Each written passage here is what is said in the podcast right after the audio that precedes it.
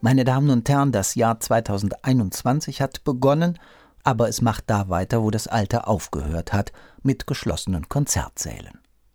Am 17. Januar hätten Simon Rattle, das London Symphony Orchestra und Mitsuko Uchida das Klavierkonzert von Robert Schumann aufführen sollen und als Ersatzangebot dienen folgende Hörhinweise. Herzlich willkommen, sagt Christoph Fratz. Beginnen wir mit Simon Rattle, dem frisch ernannten neuen Chefdirigenten des Symphonieorchesters des Bayerischen Rundfunks. Er hat im Jahr 1992 mit dem damals 22 Jahre jungen Lars Vogt das Schumann-Konzert aufgenommen. Damals noch war Rattle Chefdirigent in Birmingham.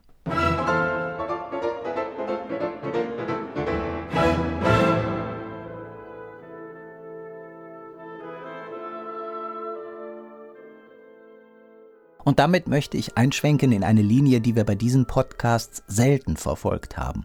Diesmal möchte ich streng chronologisch durch die Aufnahmegeschichte wandern. Schon 1905 durch das Welte-Mignon-Verfahren gab es eine erste Aufnahme des ersten Satzes vom Schumann-Konzert. Naturgemäß und systembedingt war das eine Fassung eben ohne Orchester. 1922-23 war dann Alfred Cortot der vermutlich erste Pianist, der alle drei Sätze vor dem Trichter aufgenommen hat. 1928 entstand eine Aufnahme mit Fanny Davis, der damals 66-jährigen Engländerin, und dann war es 1934 wieder Alfred Cortot. In seinen Aufnahmen erleben wir dieses Schumann-Konzert immer als ein sehr eigenes Drama, das den Geist des 19. Jahrhunderts nicht verleugnen kann. Sehr expressiv, mit großen Dehnungen, mit Zurücknahmen, mit Tempi, die nie gleichmäßig sind, sondern stellenweise aus heutiger Sicht übertrieben wirken. Hier der Beginn des Konzertes mit dem London Philharmonic Orchestra und dem Solisten Alfred Cortot.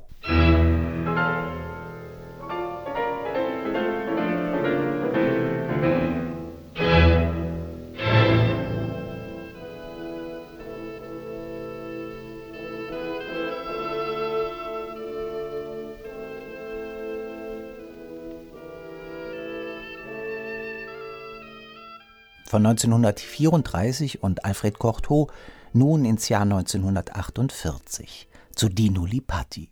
Der rumänische Pianist hatte 23 Solokonzerte in seinem Repertoire, aber nur sehr wenige hat er dokumentiert, und zwar ganze zwei unter Studiobedingungen. Das Grieg-Konzert und das Schumann-Konzert, das unter Herbert von Karajan.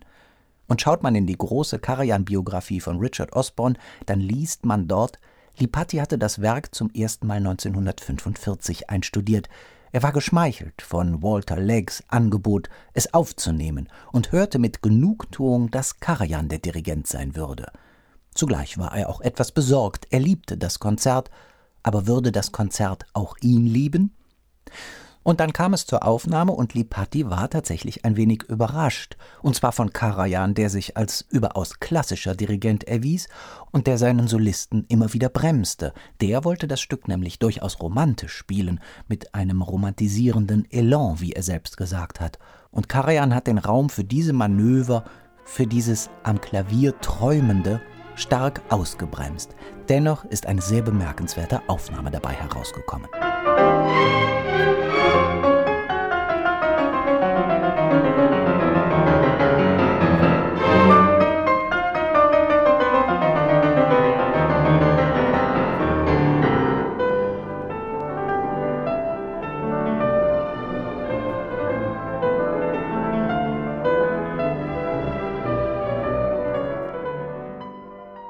In der Aufnahmegeschichte setzt sich dann immer mehr eine stilistische Kehrtwende durch, und zwar hin zu einer Art von Texttreue, nicht vielleicht die Werktreue, wie wir sie heute kennen, aber doch hin zu einem größeren Ernstnehmen der Noten.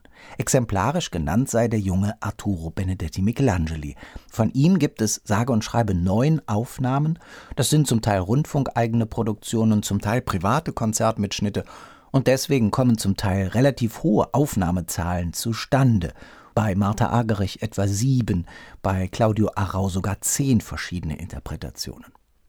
Von Benedetti Michelangeli habe ich die Aufnahme von 1956 ausgesucht. Mit einem Schweizer Orchester und vor allem wegen des Dirigenten Hermann Scherchen. Da ist auf der einen Seite der puristisch orientierte Benedetti Michelangeli mit seinem sehr geschliffenen, immer ernsten Klang und auf der anderen Seite Hermann Scherchen, der immer wieder zu feuerkopfartigen Interpretationen geneigt hat.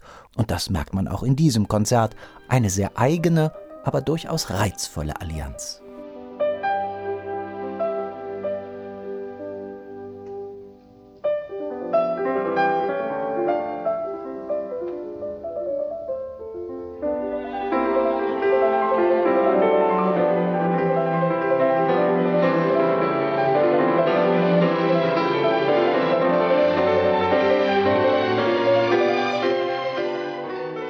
An dieser Stelle ein paar Worte zur Entstehung.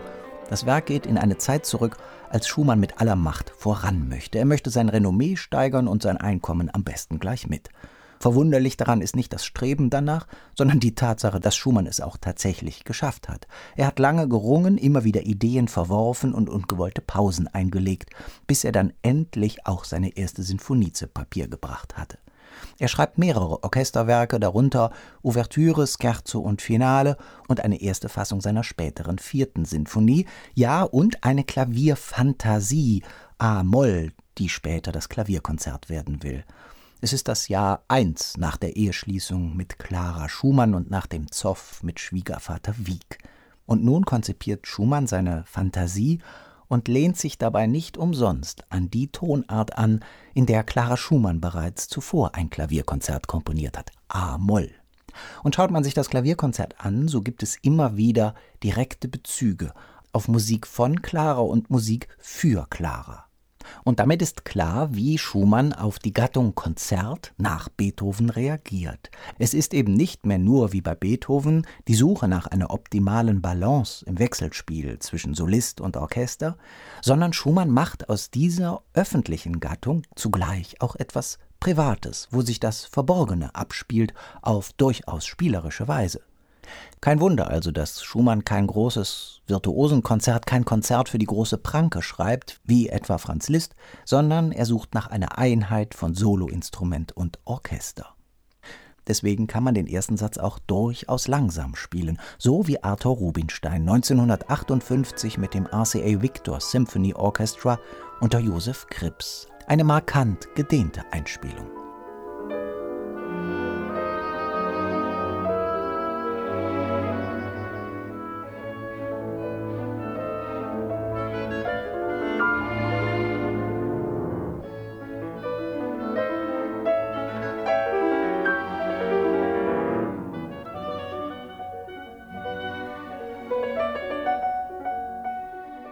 Den zweiten Satz möchte ich einspielen mit Annie Fischer, 1914 geboren. Sie war eine Dochnanny-Schülerin und gemeinsam in der Klasse mit dem jungen Georg Scholti. Ihre Konzert- und Aufnahmetätigkeit wurde dann später immer wieder, auch kriegsbedingt, unterbrochen und es gibt von ihr vor allem viele Privatmitschnitte.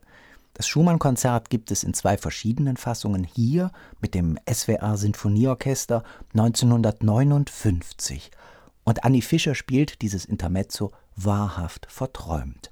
Ein ganz nach innen horchender Ansatz.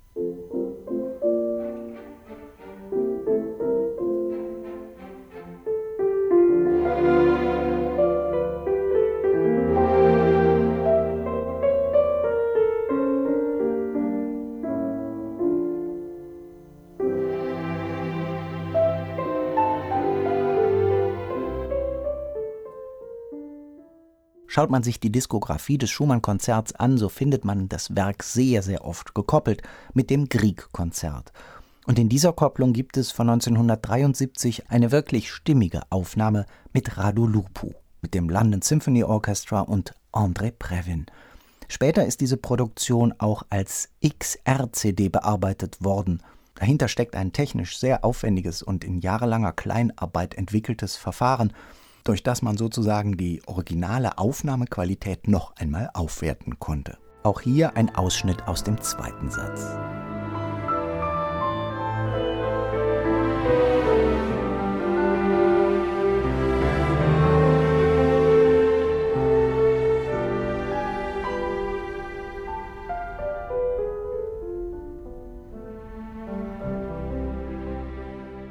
Relativ dünn sind bislang die Auswahlmöglichkeiten bei Aufnahmen nach historisch informierter Aufführungspraxis. Man könnte beispielsweise Andreas Steyer und Philippe Herwehre nennen, aber da besteht für die Zukunft sicher noch Nachholbedarf.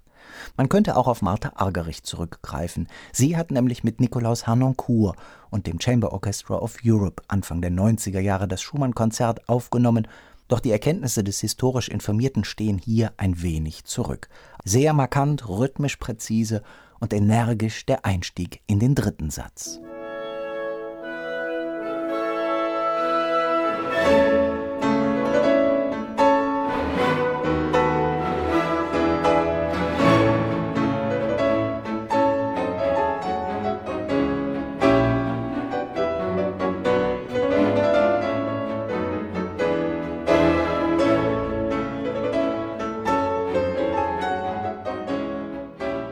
Sucht man nach einer Aufnahme, bei der Solist und Orchester symbiotisch gleichwertig miteinander operieren, dann landet man bei Leif Ove Ansnes bei den Berliner Philharmonikern und Maris Jansons 2002. Das ist ein wunderbares Geben und Nehmen, ein sehr natürliches Miteinander und auch Füreinander.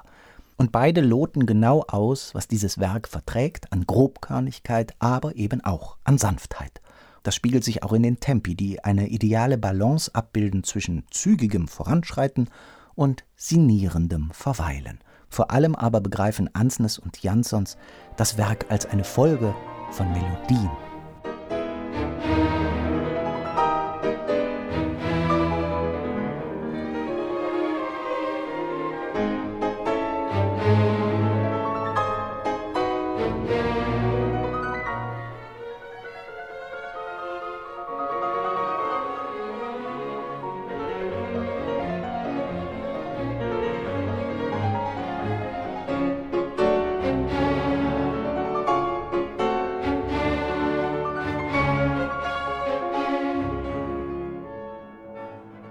Immer könnte man auch bei diesem Werk, bei diesem prominenten Werk, eine Reihe von Pianisten nennen, von Zimmermann bis Zacharias, Peraja, Helmchen, Kissin oder weiter zurück, Wilhelm Kempf, Walter Gieseking und viele andere. Zum Schluss möchte ich das Orchester noch einmal spielen lassen, das auch in der Philharmonie hätte spielen sollen, das London Symphony Orchestra. Von 2014 gibt es einen Konzertmitschnitt unter John Elliott Gardiner. Und am Klavier spielt mit aller Gelassenheit und mit einer wunderbaren klangschönen Ausgeglichenheit Maria Joao Pires. Hören wir die letzten Takte dieses Konzerts.